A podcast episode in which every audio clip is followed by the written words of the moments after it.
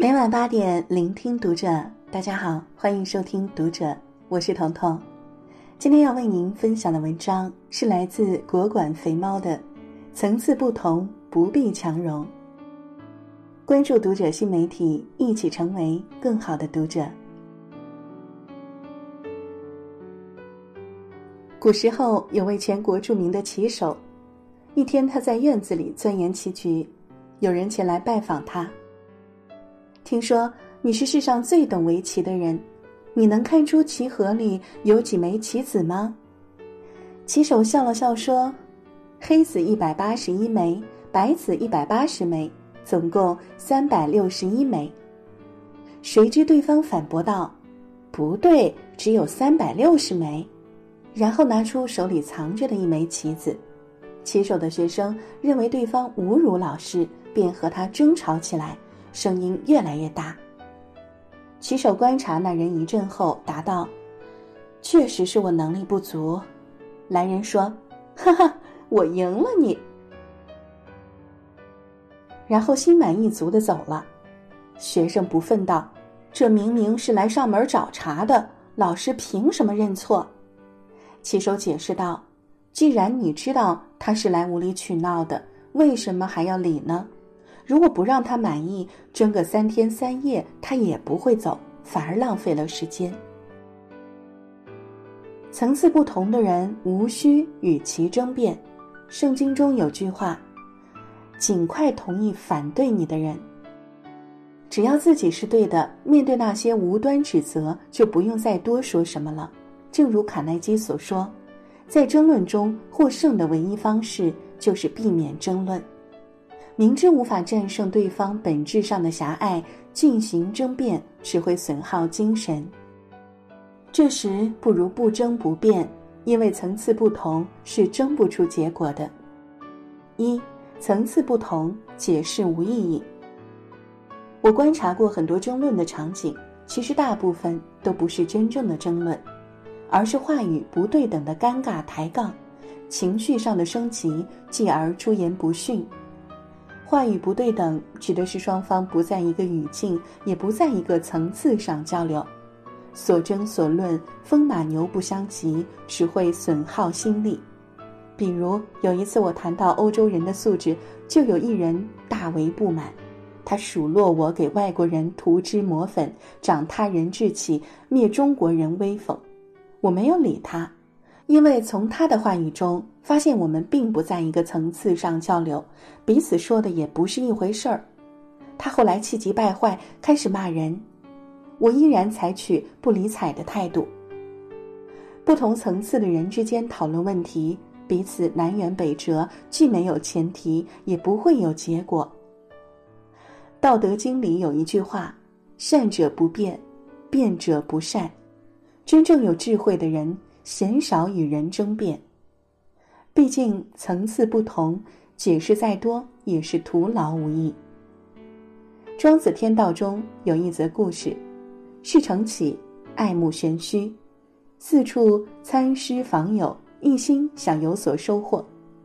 有一次，他来拜见老子，看到老子其貌不扬，住的地方也是乱七八糟，就对老子说：“听说你是个圣人，我千辛万苦从很远的地方来找你，简直大失所望。看看你的宅院里，老鼠洞边的泥块夹杂着粮食米粟，这是为富不仁的做法。我看你就和老鼠一样。”老子看也没看释成启，也没有说一句话，对此没有任何反应。多年后，释成启学有所成，回想起自己当时的言行，羞愧万分，于是去找老子道歉。老子对他说：“你骂我是猪、狗、老鼠，又有什么关系？并不能影响我，也不能改变我。”生活中，我们很难改变不同层次的人的看法，特别是那些动辄扣帽子、无理取闹、刷存在感的人。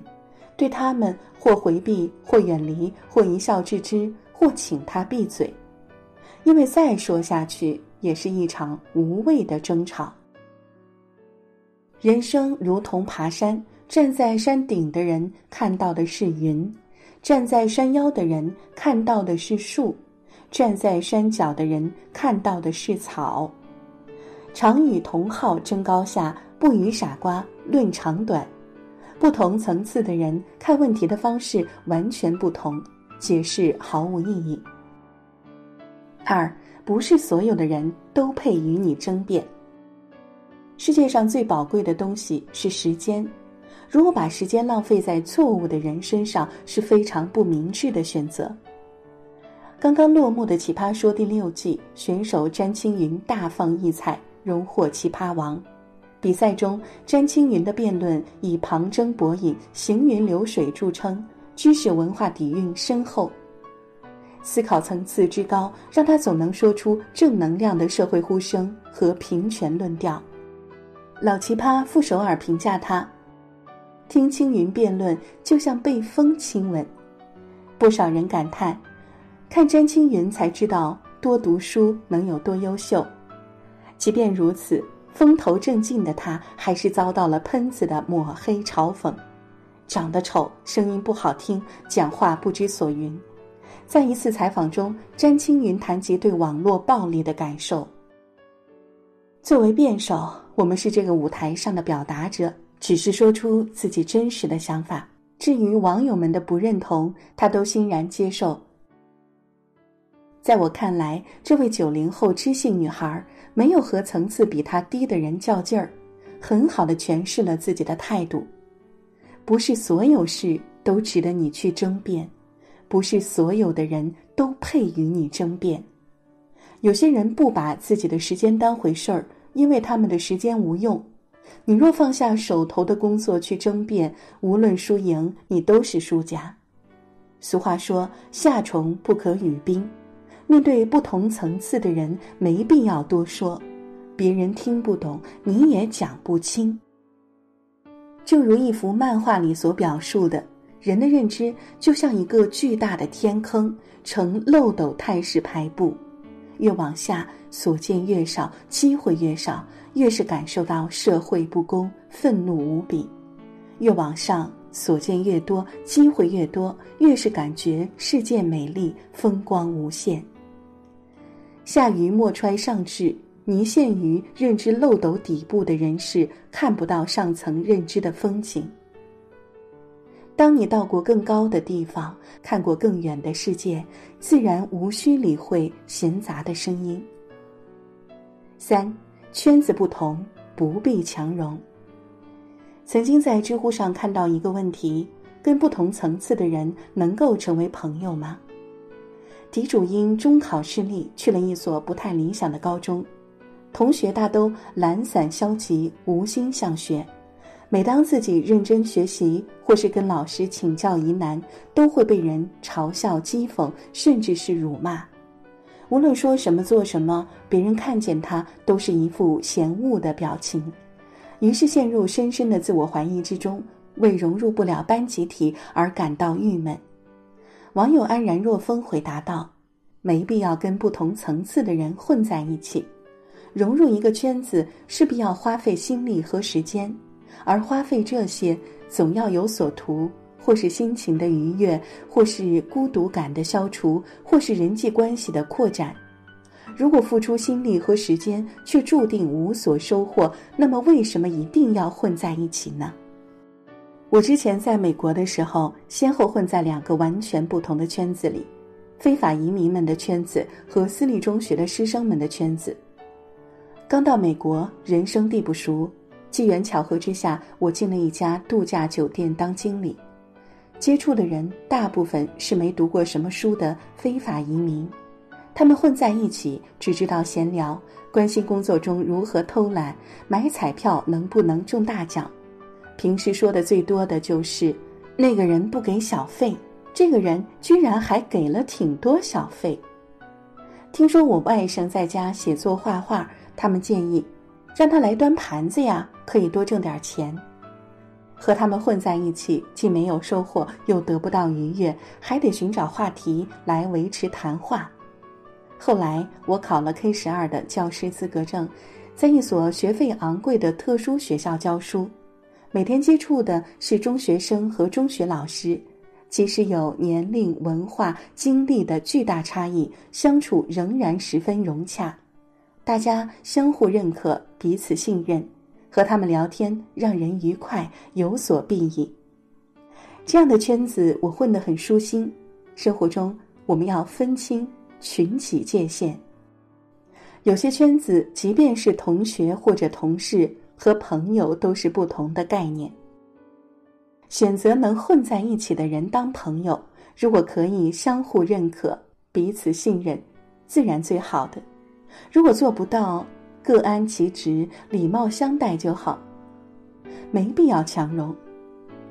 看过这么一个段子，问带女朋友去吃饭，遇到流氓向她吹口哨怎么办？答。你应该努力挣钱，带她去高档餐厅吃饭，那里没有流氓。世界那么大，圈子那么多，总有和你认知层次相同的人。人和人交往讲究臭味相投，这无关金钱多少，而关乎三观如何。如果想要自己的人生充满阳光，那就请远离那些低层次的圈子。四。高层次的人都能优雅的独处。陈道明说过，自己一直偏爱独处。独处的时候，会坐在窗前弹钢琴，会反思自己的拍戏经历，也会安静的挥笔作画。在接受杨澜的采访时，他说：“独处是一种美德，可以让人内心得到净化。真正高层次的人都能优雅的独处。”韩寒在松江二中读书期间总是独来独往，因为他干的事儿和别人不一样。别人在插科打诨，他在写小说；别人在恶作剧，他在写小说。然后放了学，他对别人说：“这是我写的小说，写得很好的。”在他人眼里，韩寒就像个神经病。然而白驹过隙，韩寒的很多同学都被社会塑造成普通人。而喜欢独处的韩寒，则成就了自己。优质的独处就像是一场修行，时间会为沉默的人争辩。杨绛先生说：“人这一生，无非是认识自己、洗练自己、自觉自愿的改造自己。我们真正需要的，不是别人的评价，而是尊重自己的内心，看重自己的想法。”别人说两句就急着跳脚，要和人争论，多半是内心还不够笃定。内心丰盈的人，能活在自己心里，而不是活在别人嘴里。好了，这就是今天为您分享的文章。喜欢我们的分享，欢迎给我们留言。我是彤彤，我在山东向您说晚安。